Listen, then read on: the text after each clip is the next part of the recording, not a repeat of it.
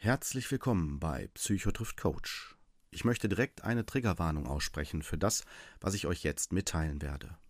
Diese Folge ist keine gewöhnliche, sie ist eine der letzten, die mit Psychotrift Coach veröffentlicht wird. Ich muss euch leider mitteilen, dass Judith am 5. Februar 2022 plötzlich und unerwartet gestorben ist. Nach langer Überlegung habe ich mich dazu entschlossen, die Folgen, die wir vor Judiths Tod noch aufgezeichnet haben, zu veröffentlichen. Denn ich glaube, dass dies im Judiths Sinne gewesen wäre. Es wird noch fünf Folgen mit Judith geben, die wir postum veröffentlichen.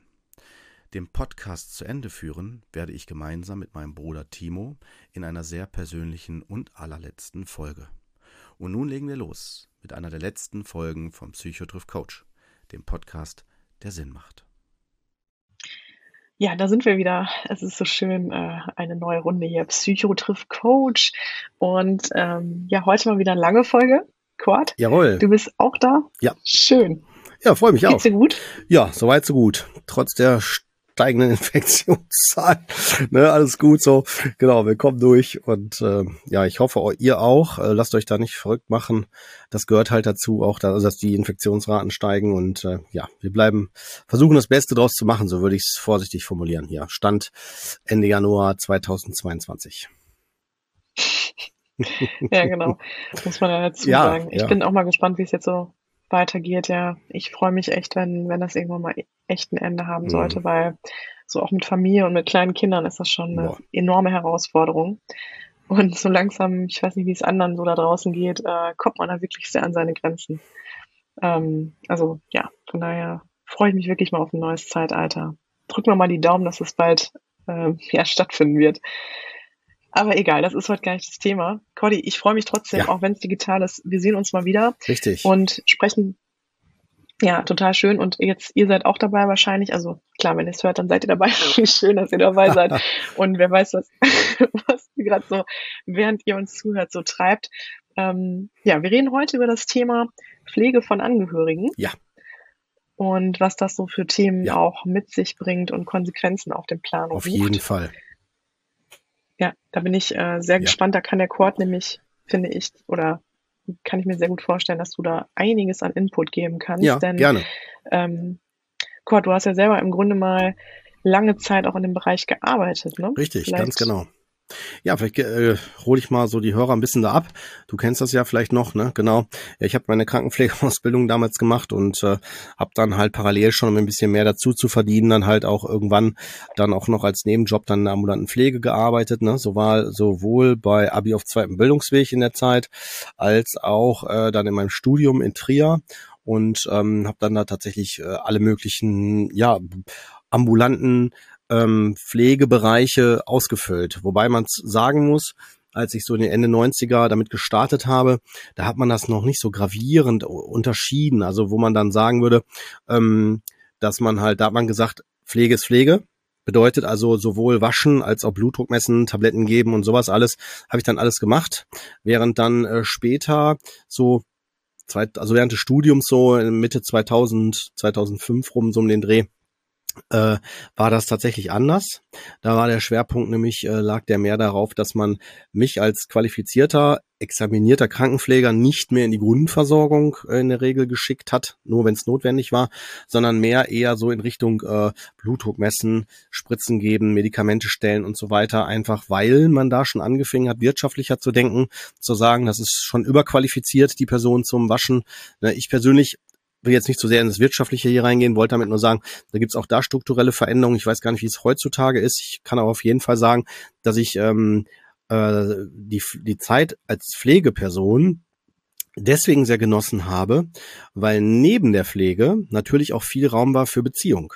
Also für Kontakt, für Austausch. Ne? Also wenn man dann allein, wenn man sich vorstellt, beim Anziehen helfen, beim Duschen, beim Waschen, da kommt man ja auch ins Gespräch. Ne? Dann quatscht man und äh, redet auch und so. Und das war immer sehr, sehr angenehm, ne? muss man tatsächlich sagen. Also sich mit der, Person zu, mit der Person zu unterhalten, über Gott und die Welt zu reden und so weiter. Und auch vieles natürlich mitzukriegen. Und ähm, das ist ja auch mit ein Schwerpunkt dieser, dieser Folge auch, der, äh, wenn ich jetzt mir vorstelle, ich muss vielleicht Angehörige pflegen, ne, was das da mit mir macht, was das mit den Betroffenen macht und was es da so alles für ähm, ja, Phänomene gibt, die vielleicht jetzt die Hörer teilweise entweder kennen und deswegen gerne einschalten oder einfach aus Interesse mal hören wollen, was gibt's denn da überhaupt so für, für vielleicht interessante psychologische oder überhaupt so menschliche Phänomene, die wir hier jetzt erörtern werden. Genau, und wenn du magst, kann ich auch schon einsteigen. Ähm, also man muss sich das so vorstellen, genau, man muss sich das so vorstellen. Also wenn wir jetzt hören erstmal Pflege von Angehörigen, dann denkt man ja sofort an Altruismus oder im Sinne von so, ja, äh, vielleicht denkt man das, ne? Also manche Betroffene denken dann so, oh nee, da bleibt mir mal fern von, ich würde niemals einen Waschlappen in die Hand nehmen oder eine Windel wechseln oder jemandem beim Toilettengang helfen oder so. Das kann ich auch verstehen, ne? Das ist ja etwas, was man vielleicht ja schon die Debatte bei Babys führt, ne? Dass es da Personen gibt, die sagen so, oh nee, oh, Gottes Willen, eine Windel, nee, bitte nicht. Ne, das ist okay. Also äh, wenn wir Richtung Ekel oder auch so mit eigenen Fäkalien vielleicht auch so Probleme zu haben scheint oder so, das ist ja auch nochmal ein, ein Sonderthema. Also dann spezifisch für bestimmte Personen. Generell kann man sagen, es gehört zu uns Menschen dazu.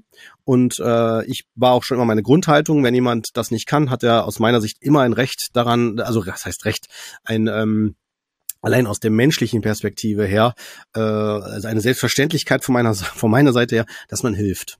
Und wo man bei Babys sagt, klar, die können das ja eh noch nicht, ist es so, dass bei älteren Menschen, wenn die halt dann irgendwann das nicht mehr schaffen, dass die dann genauso natürlich ein Recht darauf haben. Und dann haben wir natürlich auch das, gerade da das Thema Scham, das ist ja allein so ein Thema, möchte man das, lässt man das zu, wer kommt denn dann da und so weiter, da fängt es ja schon an. Und wenn ich jetzt noch in die Richtung gehe der Angehörigen, also ich bin jetzt ein Angehöriger, der ähm, mein, vielleicht meinen Vater, meine Mutter oder vielleicht noch sogar meine Großeltern oder so irgendwie pflegen sollte oder so, dann kann das sein, dass ich da vielleicht gerade am Anfang, wenn das anfängt, so denke, nee, das kann ich nicht, das will ich nicht, Schamgrenze und so weiter. Und da möchte ich auch tatsächlich heute bestärkend sagen, aus meiner Sicht muss man das auch nicht. Jetzt hängt es aber ein bisschen davon ab. Ähm, zum einen, welche finanziellen und auch äh, so ähm, ja wirtschaftlichen äh, und, und was weiß ich nicht alles für Faktoren und Möglichkeiten habe ich da. Das heißt, wir in Deutschland haben die Möglichkeit ja über eine Pflegestufe und allein darüber könnten wir schon eine Folge füllen, oh, aber das geht total weg, sprengt den Rahmen unseres unseres Grundthemas Psychotroph Coach, ähm, weil die wie eine MDK-Einstufung vonstatten geht, ist wirklich ein Fall für sich. Ne? Da vielleicht nur am Anfang gesagt, man muss sich vorstellen, das Grund die Grund Kannst du das mal nochmal Gott, die Abkürzung, kannst du die nochmal so, erläutern? Ich medizinischer glaub, Dienst, ne, so, das ist so der, für MD, ne. MDK ist eine gute Frage, für das äh, K steht, das weiß ich jetzt gerade auswendig gar nicht. Ähm, ich check das mal eben gerade K ab. Also hier, Nord, äh, medizinischer Dienst der Krankenversicherung, genau, das K bezieht sich auf die Krankenversicherung. Das bedeutet also, eine Fachperson soll einen Fall einschätzen, ob die Leistungen, die man beantragt, ähm, ob die wirklich auch angemessen sind. Äh, das ist insofern äh, sinnvoll, weil wir ja ähm, ein, ein, ein, wie sagt man, ein finanzielles, äh, einen finanziellen Topf haben und jeder hat ja auch das Anrecht, aber wir haben, sind halt nicht alle gute Menschen. Das heißt, es gibt auch immer welche, die einfach Leistungen erschleichen und äh, da es solche Menschen gibt, äh, muss man halt auch entsprechend die Kontrollen einführen. Das ist halt das große Problem.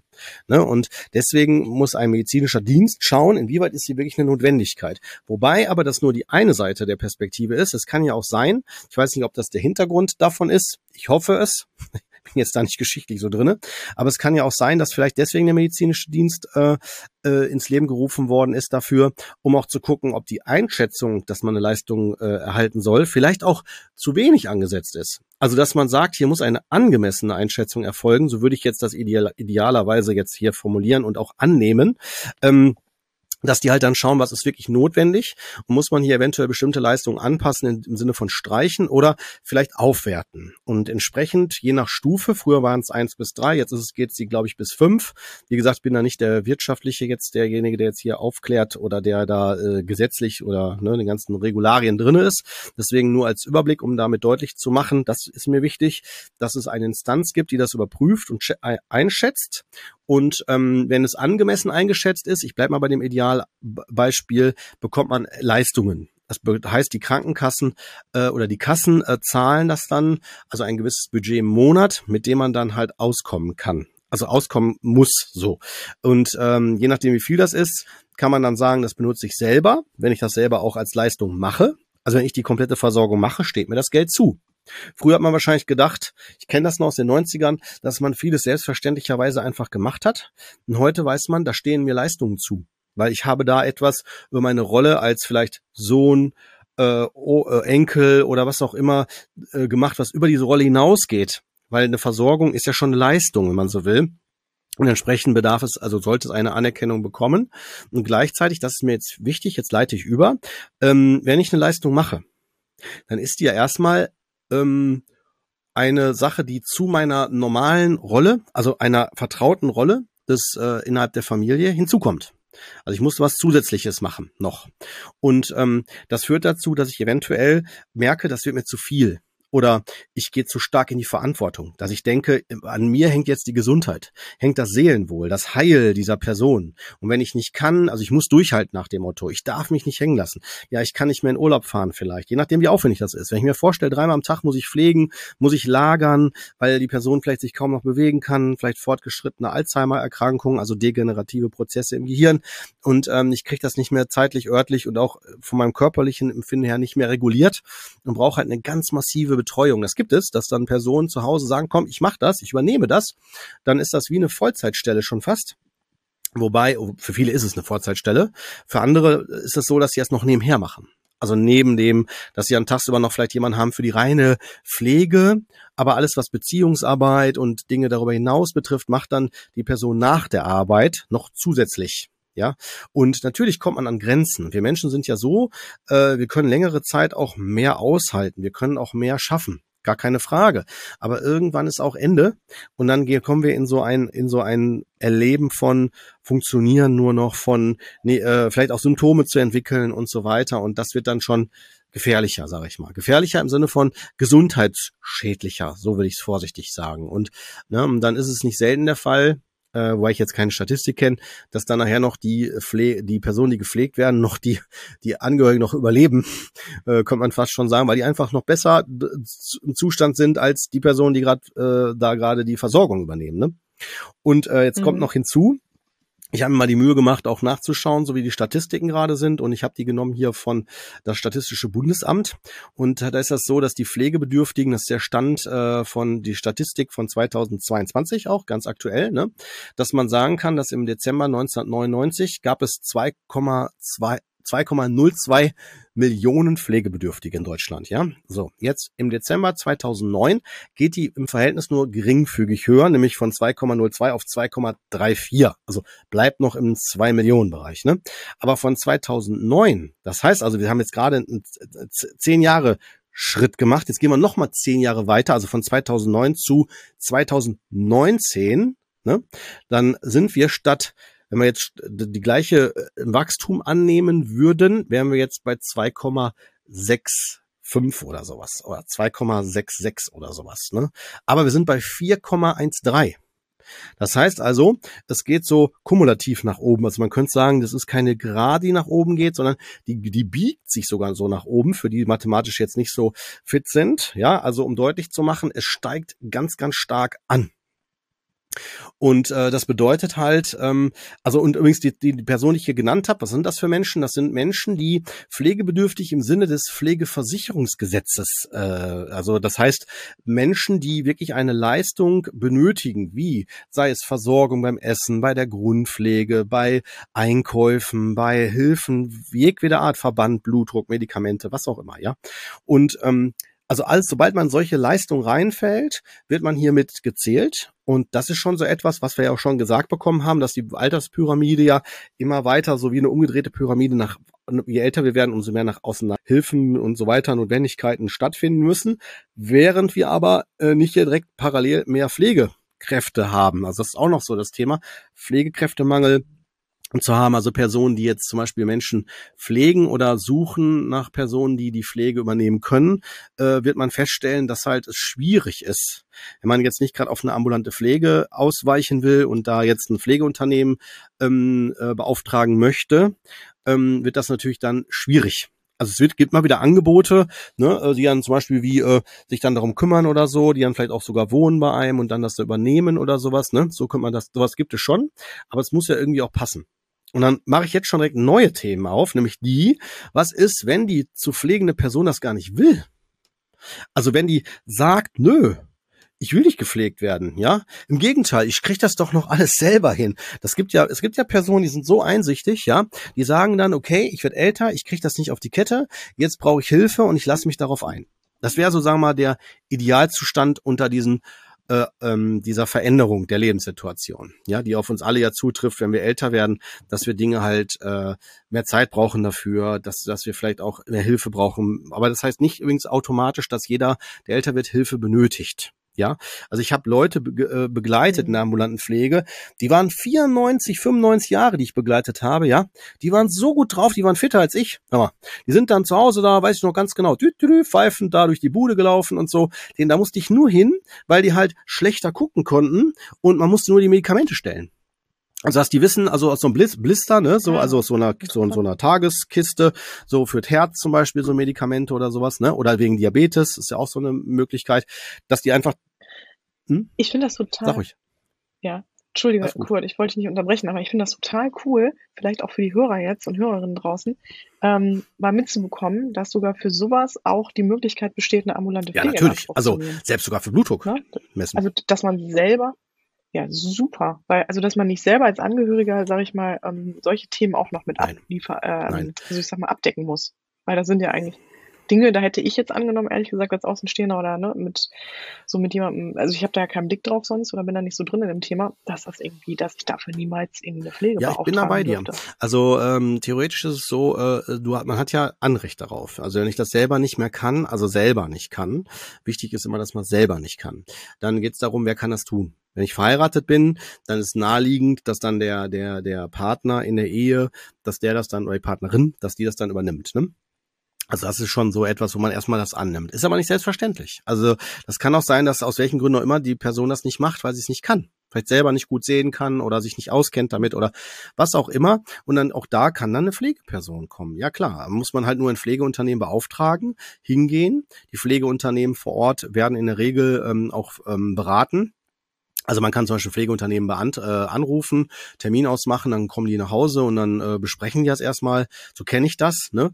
Und dann äh, kann man gucken, dass die Pflege dann übernommen wird, ne? Die Bereitschaft dann dann da ist. Ne? Es kann mal sein, dass vielleicht die örtlichen Pflegeunternehmen, ähm, es gibt ja meistens mehrere, ähm, dass die äh, nicht sofort zeitlich können. Dann kann es sein, dass ich vielleicht einen Ort weiter gehen muss, dass die dann bis hin zu meinem Ort fahren. Das gibt es auch, ne? Solche Fälle. Ich denke jetzt gerade so in ländlichere Strukturen oder Regionen oder oder so, ne? Und es gibt ganz viele verschiedene Pflegeunternehmen. Ne?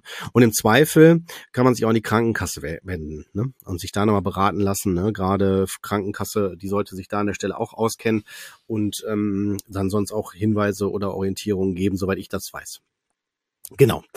Ähm, aber all das, was ich jetzt gerade erkläre, ne, sollte aber auch Aufgabe der Person sein, die, es ist ja so, so ein ganzes Netz, wie Ärzte, die Diagnosen stellen oder der Hausarzt oder wer auch immer, die natürlich auch Informationen geben können, wo man sich dran wenden kann und dann solche Leistungen in Anspruch nehmen kann. Aber wir gehen ja gerade vom Idealbeispiel aus. Jetzt gehen wir mal in die konkreten Fälle rein. Ich hatte gerade ja schon mal aufgemacht die Rubrik. Ähm, man kann auch im hohen Erwachsenenalter relativ gesund sein und ich werde das nie vergessen. Ähm, das war mit eine Person hier anonymisiert dargestellt, die irgendwann sagte, so, ich habe wirklich alles in meinem Leben erreicht. Ich kann jetzt wirklich ganz zufrieden und glücklich sterben. Nicht, dass sie lebensmüde war, also lebensmüde im Sinne von suizidal oder so, sondern einfach gesagt hat, ähm, ich merke, ich bin jetzt so alt, ne, manche, die, die Dinge fallen mir jetzt halt schwerer, ich kann die immer noch alle genießen, auch zulassen. Ne, ich habe demjenigen geholfen beim Anziehen, bisschen Rücken waschen und so. Und ähm, der war wirklich mega glücklich, hatte auch eine tolle Frau und so. Ähm, also war alles super. Ähm, und er sagte zu mir, er sagte aber, ich habe alles gesehen, meine Familie, meine Kinder sind glücklich und ich kann jetzt wirklich, wenn es so sein soll, kann ich sterben. Ne? Und der ist auch tatsächlich, ich glaube, ein halbes Jahr oder ein Jahr später ist er auch verstorben äh, und auch kann man könnte sagen fast friedlich, also äh, tatsächlich jetzt ohne großes Drama und wirklich schon fast, man könnte sagen, als wenn er das gemerkt hat. Ne? Ich will nicht zu sehr jetzt in so eine Debatte, was war zuerst da, hat er das gesagt und dadurch ist es dann, hat sich das da manifestiert und er ist dann daran gestorben, bla bla. Soweit will ich gar nicht gehen. Ich will nur damit sagen, wenn ich in einen Zustand kommen kann, das ist jetzt auch für mich als Kurt Neubersch, ne, die höchstes, somit das höchste Ziel als menschliches Wesen, wenn wir irgendwann, nicht aus einer Suizidalität heraus, aber irgendwann von uns aus sagen können, so und jetzt kann ich auch gehen, wenn es sein muss. Jetzt ist es, ist es vollkommen in Ordnung, alles erreicht. Ne? Wie so eine Art Demut, vor dem Leben, auch vor dem Menschsein, so die Wertschätzung und ne, so das, also finde ich eine ganz, ganz tolle Sache, aber das kann ja mal eine andere Folge sein. Jetzt kommen wir mal hier wieder zum Thema Pflegen von Angehörigen, ähm, also mit dem Ganzen, was da dran hängt, ähm, weil im Idealfall ist der äh, Angehörige, der Betroffene, ähm, der belastet ist äh, oder Hilfe benötigt, einsichtig und nimmt diese Hilfen an. Und das sind auch die meine Lieblingsfälle immer gewesen, ne, die also wirklich auch begeistert waren. Also äh, ja klar und natürlich nehme ich die Hilfe. Gibt's wirklich ne, die dann auch Kaffee noch gekocht haben oder ne, einfach sich gefreut haben und dann, dass man geredet hat und so weiter. Ne. Ach, Sie sind immer so nett, Herr Neubersch und ne, und ja, hier, ne, wollen Sie wieder einen Kaffee und so, wenn da gerade die Zeit war, ne, beim Tablettenstellen oder so, ne, gar kein Problem. Ähm, habe ich das natürlich gerne dann auch gemacht. Ne, habe ich manchmal äh, fünf Tassen Kaffee auf der, auf der Fahrt, weißt du, so, so am Ende war es leider auch schon voll, weißt du, voll aufgedreht. Ne, nee, aber ähm, worauf ich hinaus wollte, ist, das ist jetzt so der Idealzustand. Ne? Da gibt es natürlich auch die, die alles andere als begeistert sind, im Gegenteil sogar mega frustriert sind. Ja, also das sind zum Beispiel die Fälle, die ich mache mal absichtlich so ein Szenario auf. Ja, nehmen wir mal, stellen wir uns einmal vor, der Ehepartner stirbt dann merke ich, all das, was ich mir geplant habe, funktioniert nicht mehr. Dann kriege ich vielleicht noch die Diagnose Diabetes. Dann habe ich noch eine Verletzung am Fuß und der, die Wunde heilt nicht. Ne, und dann kommt jeden Tag jemand und ver versorgt meine Wunde, ist vielleicht Anfang 20 oder so und sagt auch noch, ach, das wird schon wieder, ja. Und die Person denkt sich, was wird schon wieder, ne? Mein Leben ist doch eh im, ne? Ich spreche da jetzt nicht aus, aber ja, also ist doch eh alles dahin und es klappt alles nicht mehr und so. Und dann bin ich so frustriert, voller Frust aufs Leben, dass ich natürlich als Psychotherapeut sagen würde, okay, also hier würde es auf jeden Fall Sinn machen, dass die Person nochmal vielleicht auch nochmal anders begleitet wird, aber im Bereich der Pflege ist das ja nicht der Gegenstand dass ich jetzt psychotherapeutisch oder äh, im Bereich des, des Coaching da helfe oder begleite, sondern da geht es ja um die Grundversorgung oder die Pflege, also mehr auf einer körperlichen Ebene. Ne? Die psychische gibt auch eine psychiatrische und also das von der psychischen Seite her eine Versorgung, aber die ist in den meisten Fällen wirklich orientiert am psychiatrischen Diagnosen. Also wenn es um Realitätsverkennungen geht oder dergleichen, ne? das ist nochmal ein ganz anderer Bereich. Ne? Aber diese Krankheitsverarbeitung nenne ich das mal, ähm, jetzt runtergebrochen, die ist tatsächlich, soweit ich das weiß, bis heute noch nicht mit drinne. Und wenn die aus dieser, diesem heraus sagen, nee, ich will keine Hilfen annehmen, ich mache das nicht, möchte ich nicht oder so, dann kann das für alle Beteiligten sehr anstrengend werden. Wirklich sehr anstrengend. Also kenne ich auch noch aus der Pflege tatsächlich. Ne? Das waren so die unangenehmsten Fälle. Ich war dann trotzdem mal jemand, der mega verständnisvoll dann da rangegangen ist und so weiter. Ne? Aber das ist halt für alle Beteiligten frustrierend ne? und sehr, sehr, sehr anstrengend. Und wenn ich jetzt noch die dritte Kategorie aufmache von den Personen, die aus Schamgefühl oder aus, aus ich nenne es absichtlich mal, ähm, aus so einer ja fast Verleugnung heraus. Also sagen, nee, ich brauche keine Hilfe, das kriege ich alles alleine hin, ne, das würde ich, würde ich niemals annehmen oder so. Das gibt's ja auch, diese Personen, also die man dann quasi schon gefühlt zu ihrem Glück über, äh, zwingen muss. Das ist eine Sache, das kann ein heißes Eisen werden. Und warum? Das kann ich kurz sagen. Das liegt daran, dass man bis zu einem gewissen Grad ja selber entscheiden darf, äh, was mit mir passiert. Also solange ich nicht mein Leben bedrohe, also im Sinne von, das ist auch wieder so eine Grenzfrage, wann fängt das an, hört das auf? Also Leben bedrohe heißt, wenn ich, wenn ich, wenn ich jetzt keine Versorgung bekomme, daran sterben würde. Das heißt also, wenn ich nicht einsichtig bin, für meine Gesundheitsfürsorge. Und jetzt, jetzt, jetzt wird wirklich das sehr schwammig. Nehmen wir mal jetzt absichtlich das Thema mal Alkoholabhängigkeit dazu. Ab wann, wenn ich jetzt alkoholabhängig bin und ich verleugne das, also sage, ich kriege das alles schon hin, das ist alles nicht so das Problem, aber ich stürze zum Beispiel alleine, wenn ich alleine lebe, ja immer gefährlich und äh, kann mich auch manchmal nicht richtig versorgen, dann äh, lege ich dann da vielleicht tagelang auf dem Boden noch rum und so verwahrlost und so. Da würde man von außen sagen, oh, das hier ist lebensbedrohlich, das ist gefährlich oder kann lebensbedrohlich auch werden. Vor allen Dingen, wenn ich jetzt sogar noch dann betrunken draußen bei Minustemperaturen vielleicht auf einer Parkbank liege oder so. Ja, ähm, in solchen Fällen muss man sich schon fragen, ab wann darf man da fremdmotiviert eingreifen, was machen? Ne? Und so ist es jetzt. Jetzt gehe ich mal von dieser ähm, Alkoholthematik weg wieder zu älteren, also alten Menschen. Also alten Menschen ist, das finde ich schon sehr diskriminierend. Ich meine mehr pflegebedürftige Menschen. Das müssen nämlich noch nicht mal alte Menschen sein, aber pflegebedürftige Menschen, die das nicht sehen, dass sie die Hilfe benötigen und äh, aber auch da schon in so einem Bereich sind, der gefährlich werden kann. Gesundheits gefährdend werden kann. Dann äh, könnte man zu Recht, und das ist ein sehr heißes Thema, da sollten wir mal eine Folge nochmal zu machen, ähm, und zwar nämlich bei der rechtlichen Frage, wie sieht's aus mit Betreuung? Ab wann darf man jemanden so, ich sag's mal absichtlich wertend, entmündigen? Also dem die Erlaubnis fürs eigene Leben zu entscheiden, abnehmen. Und dann ist auch noch die Frage, in welchen Bereichen. Äh, weil es gibt ja den Bereich Gesundheitsfürsorge, davon reden wir jetzt ja gerade. Ne? Dann gibt's ja noch das Thema Finanzen, dann gibt's das Thema so äh, Ämtergänge und dergleichen. Also es gibt ja so verschiedene Bereiche. Und wir sind ja jetzt hier in dem Bereich ähm, der Gesundheitsfürsorge. Und ähm, da ist die Frage, wer müsste das dann übernehmen?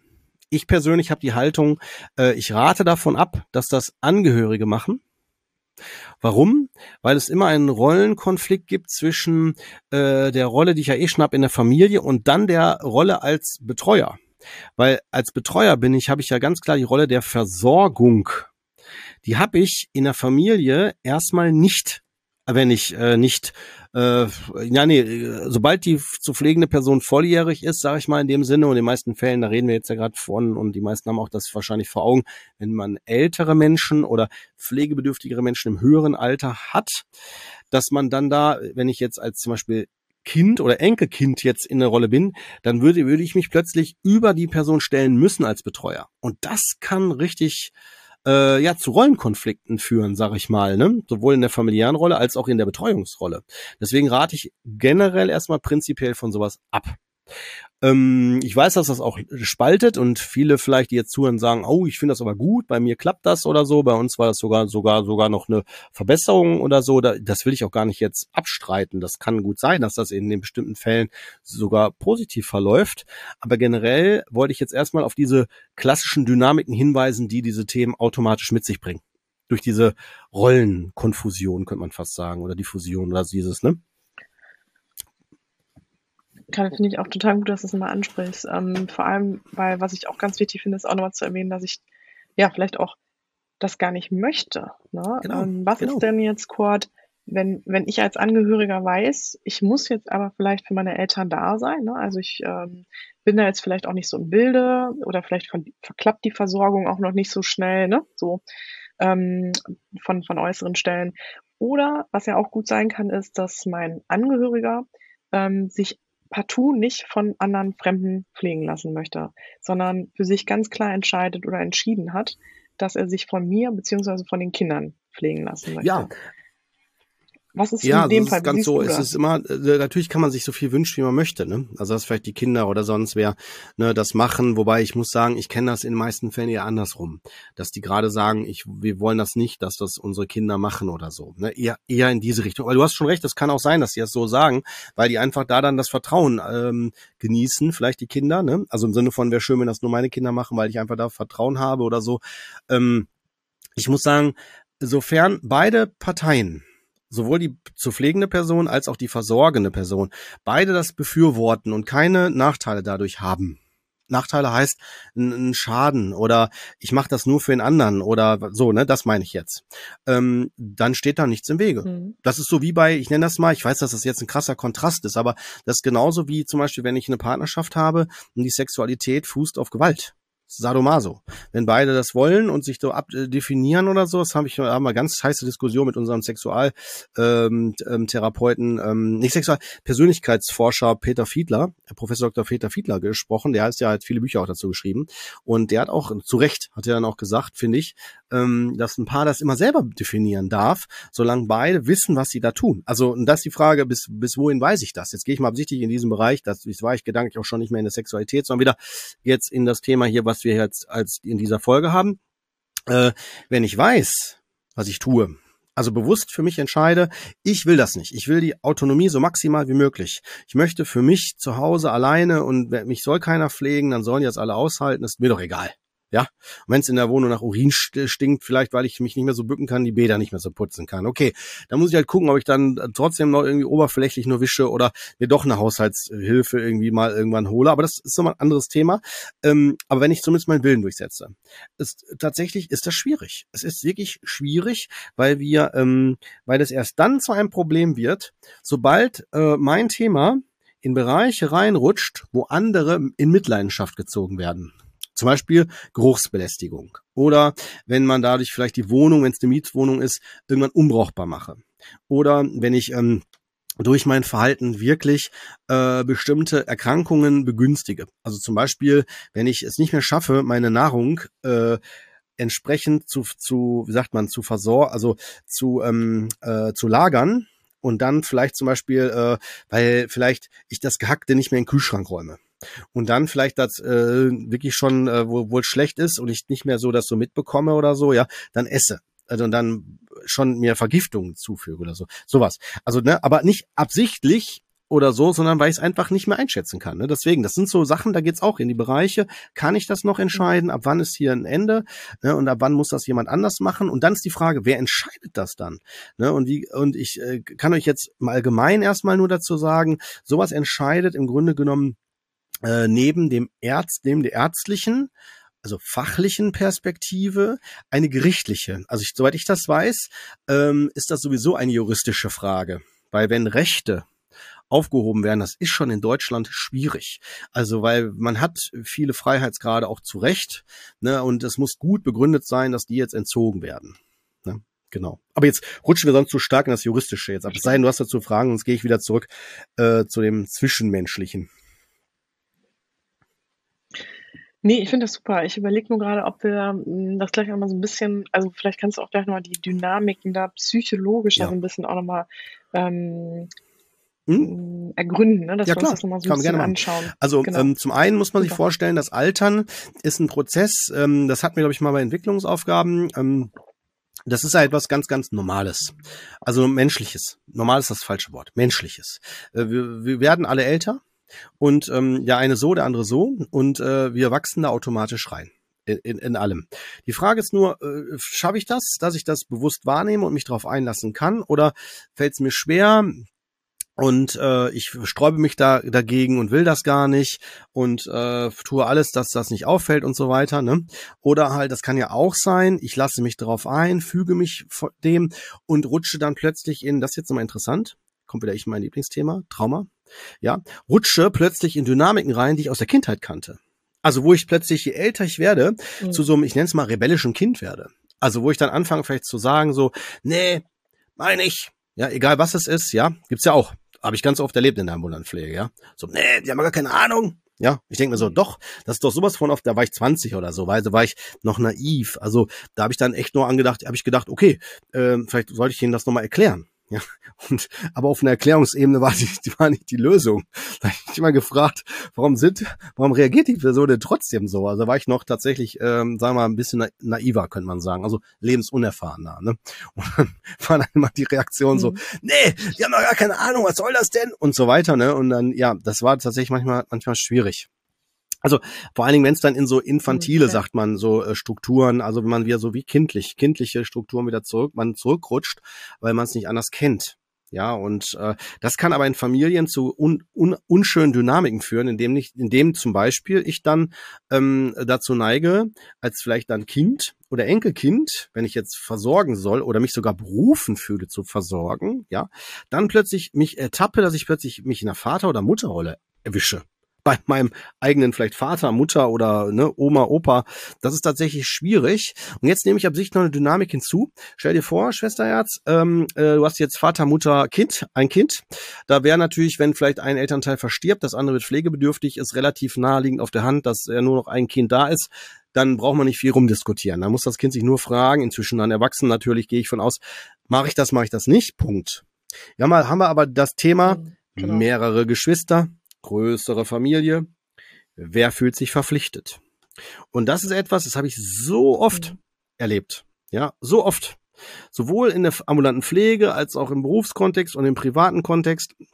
Dass es, äh, wie, glaube ich, in jeder Familie, die nicht jetzt so ein, so ein Pflegethema äh, hat, es schnell so eine Struktur gibt, so eine psychologische.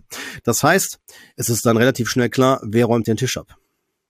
Wer fühlt sich verantwortlich für die Planung? Mhm. Wer, ne, ich meine, das kennen wir ja in unserer eigenen Familie, ja. Mhm. Und äh, es ist ja in jeder Familie so. Also, Ja. dass man dann guckt, so wer hat welche Rolle und wer springt wann wie ein. Ja. Mhm. Und äh, wenn wir jetzt wieder in die Pflegeperspektive gehen, äh, ist das ganz spannend, dann natürlich genauso. Also wer geht dann da in die Verantwortungsrolle, denkt, müsste man das vielleicht tun, übernehmen und äh, ohne vielleicht zu wissen, überfordere, überfordere ich mich damit. Ja, und dann, sind, dann schließt sich da auch der Kreis, was ich damit Mhm. meine, dass halt als pflegende oder als Angehörigen Person ich dann schnell in so eine Überforderung dann halt auch reinkommen kann, weil ich vielleicht denke, es gibt ja sonst niemanden und ich muss das ja machen. Ne? Und da würde ich sagen, Vorsicht, mhm. Falle. Das sehe ich nicht so. Sehr gut. Ja. Ja. Also, ja, warum? Warum? Weil ich nicht die Verantwortung habe. Äh, jetzt könnte man, ich bin jetzt juristisch nicht äh, feingeschliffen, ja, also da bin ich, bin ich der Jurist in dieser Sache. Aber ähm, ich bin vielleicht, als wenn ich Angehöriger bin, bleibe ich erstmal Angehöriger. Ob ich jetzt, ähm, ob ich jetzt, mhm. äh, wir mal, mich berufen oder sagt man ähm, verantwortlich fühle, ich glaube, das ist, glaube ich, hier das größere Thema in dieser, in diesem Dilemma. Also mein eigenes Gefühl, dass ich mich verantwortlich fühle, so nach dem Motto, ist ja sonst keiner da. Dann hat das ja erstmal mit mir zu tun. Mhm. Weil äh, ich muss da wirklich ehrlich und fair sein, mir selbst gegenüber. Schaffe ich das, packe ich das und je nachdem, was für ein Umfeld ich habe, trägt mein Umfeld das mit. Wenn ich also in einer eigenen Familie bin, hm. mit vielleicht noch eigenen Kindern und ich versorge vielleicht noch jemand wie mein Opa oder mein Vater, meine Mutter, wen auch immer, ähm, dann kann das sein, dass ich, wenn ich vielleicht eh schon gut ausgefüllt bin, ich damit voll an meine Grenzen komme und dass vielleicht auch meine äh, selbst erwählte Familie mit Ehemann, Ehefrau oder äh, dann Kinder selber aufs Spiel setze weil die das dann merken halt, äh, das funktioniert so nicht und dann wird gefühlt, die Personen sagen dann häufig auch so, ich habe das Gefühl, nichts klappt mehr. Ja, ich kann niemand mehr glücklich machen oder nichts richtig erreichen und das ist eine ganz, ganz, ganz, ganz heiße Kiste. Vor allen Dingen, wenn die pflegenden Personen, also nicht pflegenden, die zu pflegenden Personen, also die bedürftig sind, wenn die das auch noch einfordern, nach dem Motto, du musst das machen. Und am besten noch täglich. Kannst du das noch machen und das noch und das brauche ich noch? Kenne ich alles, kenne kenn ich mhm. alles zu Genüge. Ja, aber wie, aber Kurt, wie kann man sich denn da auch vor allem abgrenzen? Äh, Gesund abgrenzen und, ne, weil das Problem ist ja, ne, weil man kriegt das ja dann ja, die ganze Zeit ja. noch mit, ne, wenn man sich dann abgegrenzt hat auch, muss man ja dann stark bleiben, ne, in dem Moment, wenn man dann auch natürlich die, die Eltern oder so halt in andere ja. Hände gibt, und äh, die sich natürlich vielleicht auch nicht irgendwie da ankommen können. Ja, oder, also ne? ich muss mir erstmal, das ist genau. tatsächlich, das ist eine ganz nahe äh, Parallele zum, zum Modul Täter-Opfer-Dynamik oder zu der Folge, ne? Täter-Opfer-Dynamik. Also wenn ich mich in so eine Rolle ah, reinbegebe, okay. dann gehe ich ja davon aus, ich habe die Verantwortung und die habe ich ja nicht. Die einzige Verantwortung meiner, mhm. meines Wissens okay. nach, ich bin gerne aufgeschlossen gegenüber äh, falschen Äußerungen meinerseits, ja, könnt ihr mir gerne in den Kommentaren oder per Mail schicken, wie auch immer. Ähm, es ist so, dass äh, die einzige Verantwortung, die ich habe, ist erst einmal nur mir selbst gegenüber und wenn ich äh, natürlich eine betreuende, äh, also Betreuer bin, ich habe eine rechtliche festgelegte Betreuungssituation oder ich bin Elternteil und habe Kinder, die noch äh, betreuungsnotwendig ähm, sind, also im Sinne von bis 18 Jahre im Durchschnitt. Ich habe jetzt nicht alle alle Fälle vor Augen, aber ich würde jetzt erstmal von ausgehen, klassisch bis 18 Jahre ne, bin ich da, wenn ich Elternteil bin, verantwortlich. Alles andere bin ich nicht mehr in der Verantwortung dann entscheide ich, ob ich das mache oder nicht. Das ist aber eine frei gewählte Sache. Und die, die, da appelliere ich daran, Eigenverantwortung. Erstmal gucken, kann ich das, will ich das äh, und weiß ich überhaupt, was auf mich zukommt. Man hat schnell Ja gesagt. Aber so ein Ja kann mich wirklich, äh, boah, kann mich wirklich auch, ich überspitze das mal, wirklich an die Grenzen und darüber hinaus bringen. Ja. Ne? Und nee, äh, deswegen ist es, wenn ich sage, also ich sag gleich, es ist nicht meine Verantwortung, wenn jemand anders pflegebedürftig wird, der nicht in meiner äh, rechtlichen Betreuung ist. Weil er, weil es vielleicht mein Kind ist oder ich ja. es nicht selber bin, ne? So oder ich nicht Betreuer bin, dann bin ich nicht dafür, aus meiner, mein aktueller Stand ist, bin ich nicht dafür zuständig. Und ich kann natürlich, wenn ich jetzt, der, wenn die Person mir am Herzen liegt, die mir nahe, nahe steht oder so, kann ich im Rahmen meiner Kapazität, meiner Fähigkeiten, zeitlichen Fähigkeiten auch, ne, kann ich die Person begleiten, mhm. dass sie die Hilfen annimmt dass sie dann Hilfe bekommt. Das, das kann ich verstehen. Das ist nochmal außer Frage ganz klar. Zumal, äh, jetzt gehe ich mal in den Fall, man gibt alles ab. Äh, ich muss es ja trotzdem emotional verarbeiten. Nur, wenn es jetzt eine psychologische Strategie ist, zu versorgen, damit ich schön abgelenkt bin von der Verarbeitung der Pflegeumstände, die da sind, also sich klar zu machen, oh, mein, meine Mutter oder mein Vater, mein Oma oder Opa müssen jetzt, wenn Pflegebedürftiger, die werden vielleicht, sag mal, äh, denen geht's immer schlechter, die bauen ab, was auch immer. Ist ja nicht automatisch immer, hängt das ja, hängt ja nicht automatisch immer damit dran. Ne? Also wenn jemand gepflegt wird, heißt das nicht, dass der automatisch mhm. abbaut. Ne? Das müssen wir fairerweise dazu sagen. dass einer mit dem anderen nicht automatisch immer was damit zu, zu tun. Ne? Aber ähm, dass ich das dann halt, die ich nenne es mal diese Krankheitsverarbeitung oder diese Verarbeitung dieser neuen Umstände, dieser Entwicklungsaufgabe, ne, ähm, dass ich dann in die Flüchte, in die Versorgung, damit ist es nicht geschehen. Und auch nicht im Umgekehrten, wenn ich das mhm. schön abgebe, heißt das nicht, dass ich dann da aus dem Schneider bin. Das heißt, ich werde trotzdem emotional das, wenn ich dem Raum gebe, das auch verarbeiten müssen. Das gehört ja dazu. Ne? Mhm, ja. Okay. Hast du da noch irgendwie einen Tipp oder so, wie man das gut hinkriegt, ne? dass man da halt auch sich nicht immer so wenn man in so Strukturen ist, ne, in diesen Täter-Opfer-Strukturen oder in dieser sich gefühlt häufig in so einer Verantwortung wiederfindet, ne, und was ja häufig schnell in so einem Pflegefall vielleicht passieren kann, dass man es eigentlich gar nicht will, ja. aber sich da halt wiederfindet. Auf ne? jeden Fall. Ähm, ja, klar. Hast du da also wenn ich jetzt, äh, wenn's, wenn ich an dem Punkt bin, dass ich äh, mich frage, was braucht die Person und äh, die kommt nicht mehr klar und ich, da muss was passieren, da würde ich dringend empfehlen, äh, sich Hilfe zu holen. Also Hilfe zu holen äh, im Sinne von Beratung vielleicht erstmal, ne, dass man sich berät. Und zwar kann man einmal sich beraten mhm. lassen bezogen bezogen auf, was kann die Person brauchen oder wo, wo kriegt die Person das? Das ist das eine. Aber ich kann mich auch beraten lassen bezüglich meiner eigenen Situation, nämlich wie gehe ich damit um? Äh, ist das normal? Sind meine Gefühle, mein, meine ganzen Umstände alle normal? Da wird man jetzt sagen, da habe ich keine Zeit für. Sehe ich anders. Das ist gut investierte Zeit, wenn ich merke, ich baue selber weiter ab. Ja, dann sollte man schon gucken, dass man sich in beste mhm. Freundin, Freund, wem auch immer anvertraut. Ne, und wenn das nicht mehr reicht, einfach der zwischenmenschlicher Austausch sollte es auch in fachliche Bereiche gehen. Ne? Und dafür gibt's auch gute Anlaufstellen. Ne? In erster Instanz wäre es vielleicht dann sonst auch der Hausarzt, wenn ich merke, mir geht schlechter.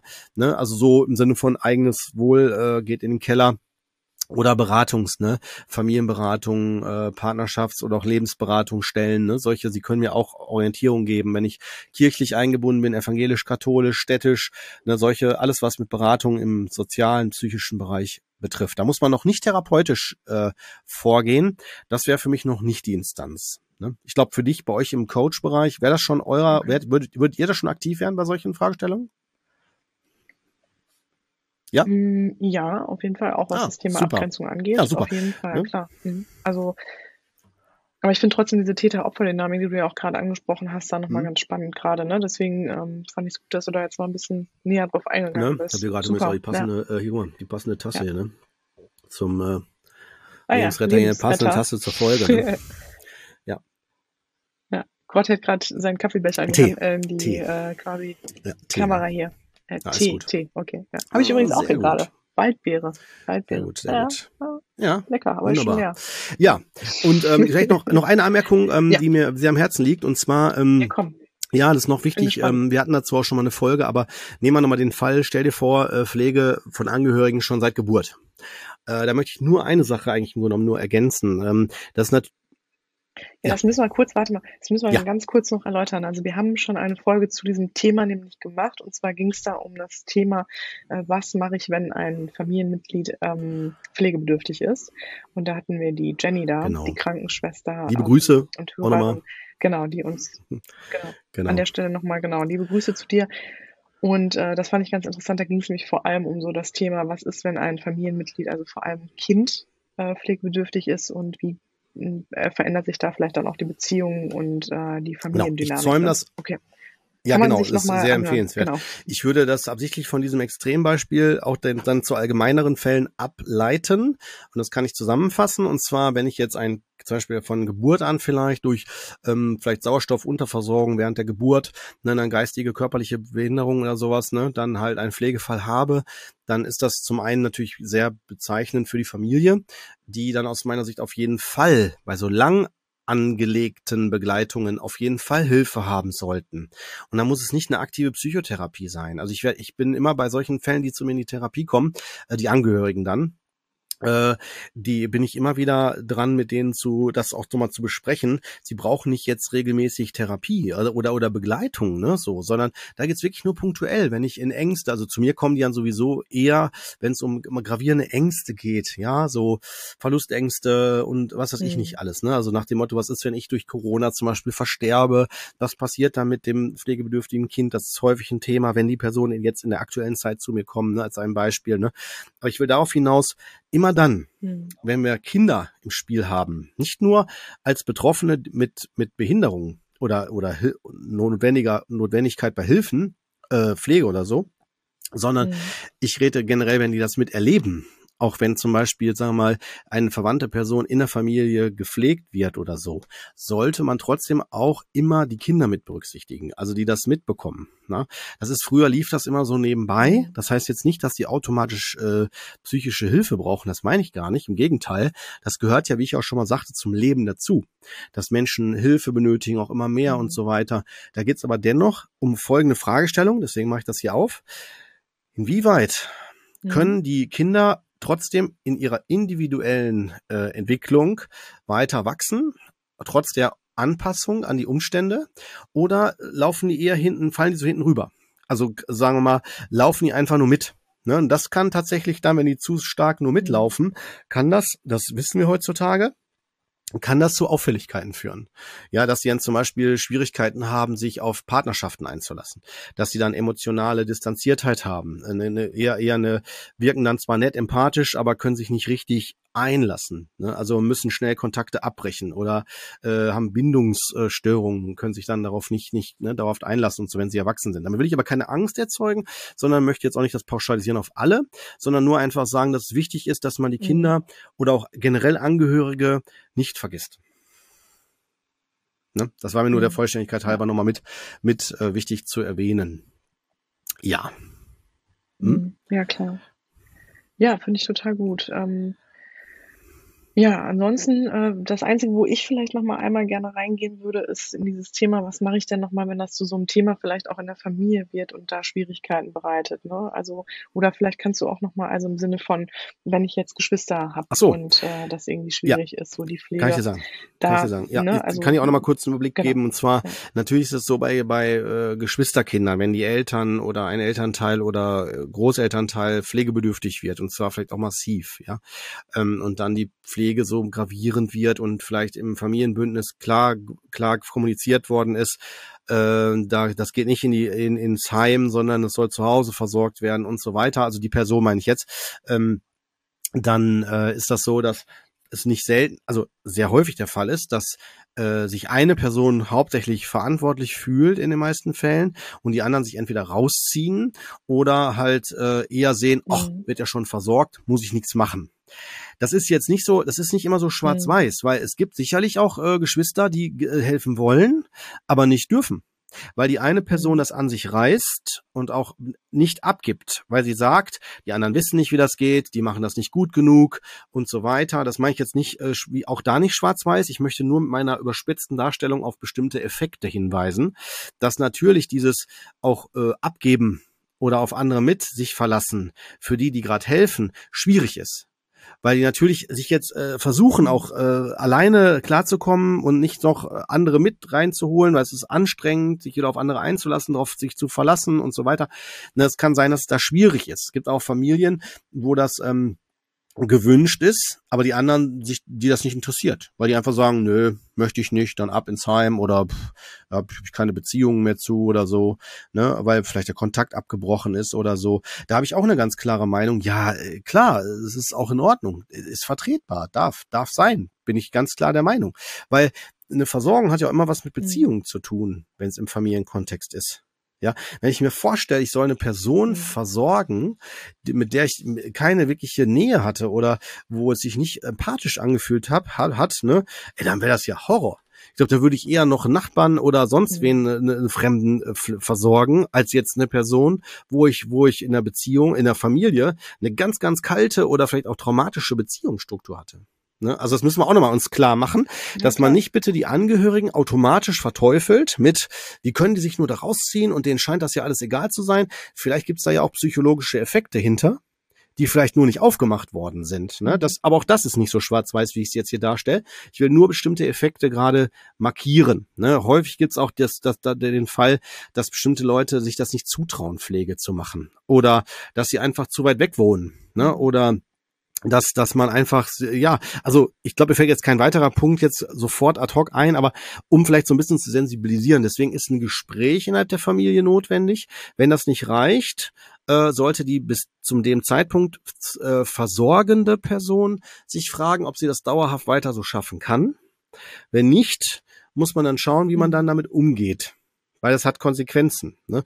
Zu sagen, ich ziehe das jetzt immer alles alleine durch, obwohl man es nicht schafft, äh, würde ich nicht empfehlen. Weil letztendlich die letzte Instanz, die mich ja. selber zu einer pflegenden Person machen könnte, ist mein Körper.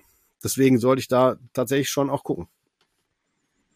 Ne? Also wie ja. weit ich das kann. Ja. Sehr gut. Ja. Sehr gut, Brüderchen. Hast du noch ein letztes Fazit so aus deiner Pflegezeit, äh, wo du sagst, ne, Mensch, das ist auch sowas, wo man da halt auch immer noch mal gut hingucken sollte, ne? Oder ähm, ja, nochmal so, ne? Irgendwie was auf Ja, also ich würde sagen, erstmal, dass äh, Menschen zu versorgen, zu pflegen, ist immer ein Zeichen von Mitgefühl und äh, menschlicher Nähe. Also ich habe das immer gerne gemacht, äh, ambulante Pflege, muss ich sagen. Es war nicht einfach nur Geld verdienen. Mhm. Äh, natürlich gibt's Sachen, die man dann weniger gerne gemacht hat, äh, aber das, das hat dann eher zu tun gehabt mit wahrscheinlich den Personen. Ich hatte jetzt nie Probleme damit, äh, zu, zu waschen oder äh, sag mal sauber zu machen oder sowas, ne? So auch im Teambereich oder oder Wunden zu versorgen. Da, da das würde ich sagen, da habe ich kein Problem mit. Ne? Da, da habe ich ganz andere äh, Themen, ne, die mir nicht mhm. liegen. Aber worauf ich nur hinaus will, ist, ähm, also äh, wenn man das generell kann, also geben, Demut und äh, versorgen, super. Aber in, dem, in der eigenen Familie mhm. möchte ich lieber, wie ich es in der Folge schon hier gesagt habe, darauf hinweisen, da bitte eher Vorsicht. Vorsicht heißt, bevor ich sage, ich mache es, würde ich eher sagen, dreimal sich fragen, warum, warum mache ich's oder soll ich es vielleicht besser nicht machen? Einfach weil die Beziehung, die ich hatte, bevor ich in eine Pflegestruktur reingehe, äh, diese automatisch mitfärbt. Ähm, also das kann, wie gesagt, gut gehen, aber in den meisten Fällen würde ich sagen, gibt es Konflikte, weil die Beziehungsgestaltung durch die Versorgung in der Regel eine andere ist. Es kann sein, dass die, dass diese Beziehung, das möchte ich nochmal vielleicht als letzten Punkt dann noch da ergänzen. Äh, es kann sein, dass dies schon die ganze Zeit über schon so gelebt worden ist, dass halt die Kind- oder Enkelkind-Perspektive schon immer eigentlich die versorgende Person der Familie war. Und jetzt durch die Pflege einfach nur noch mal mhm. in einer anderen Form noch mal einfach gelebt wird, wenn man so will, ja, also in einem anderen Extrem, aber generell schon immer so war, dass die Person versorgt hatte. Ne? Äh, da möchte ich dann eher darauf mhm. hinweisen, dass wir hier von dem Effekt sprechen, dass es äh, zu einem nicht äh, psychologisch jetzt formulierten ne, ähm, oder von von einer Familienstruktur her gesunden Ausgangssituation äh, von auszugehen ist. Also das heißt Mutter oder mhm. Großvater, Großmutter hier, also Großeltern, Eltern, Kind nicht hierarchisch gesehen, sondern mhm. im Sinne von jetzt äh, vom Alter her und wer wie wen versorgen sollte oder für wen da sein sollte. Ne? Also es ist nicht so selbstverständlich, dass Enkelkinder mhm. oder Kinder für die Eltern oder Großeltern verantwortlich sind später. Das ist, glaube ich, sowas hat man früher gesagt. Das ist heutzutage nicht mehr haltbar und psychologisch auch nicht zu empfehlen dass es automatisch angenommen wird. Das ist immer eine individuelle, mhm. aus meiner Sicht immer eine individuelle Entscheidung für Versorgung wenn ich nicht ja. Ne, ja, wenn ich nicht Elternteil bin, also wenn ich nicht äh, äh, die Verpflichtung habe zu versorgen, das, das hatte ich ja schon ein paar Mal gesagt, das ist mir wichtig, nochmal als Einschränkung mit, mit, mit noch anzuführen. Wenn ich nicht Elternteil bin und versorgen muss mhm. oder halt Betreuer bin. Mhm. Ja.